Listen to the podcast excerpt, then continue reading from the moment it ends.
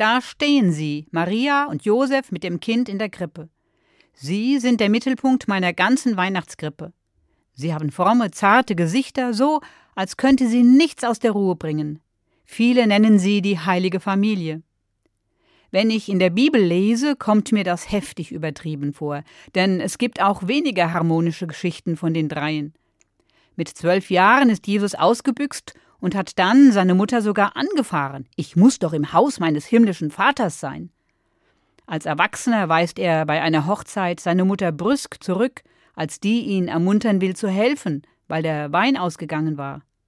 Und überhaupt, Jesus ist anstößig, lebenslang und wird wohl auch von Kind auf kein Engel, sondern er, wie alle Kinder, manchmal auch ein Bengel gewesen sein. Also doch keine heilige Familie, keine heile Welt, ich denke mir, wer heilig sein will, wird ganz oft zu einem Scheinheiligen. Wer mit frommer Miene und salbungsvollen Worten durch die Welt geht, ist noch lange kein Heiliger. Wie es in Jesu Familie knirschte und ruckelte, so ist es in jeder Familie.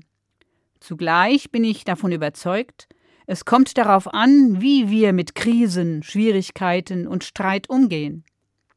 Selig, heilig sind die, die barmherzig sein können, heißt es in der Bibel. Selig sind diejenigen, die vergeben können, die zueinander stehen, auch in schweren Zeiten. Auch Maria damals hat das getan.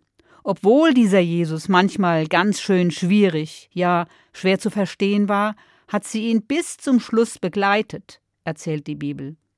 Bis zum grausamen Tod am Kreuz hat sie zu ihm gehalten. Ich glaube, das ist wirkliche Heiligkeit und heilige Familie, wenn wir in Krisen und Schwierigkeiten beieinander ausharren, wenn wir einander beistehen, auch wenn's schwer wird.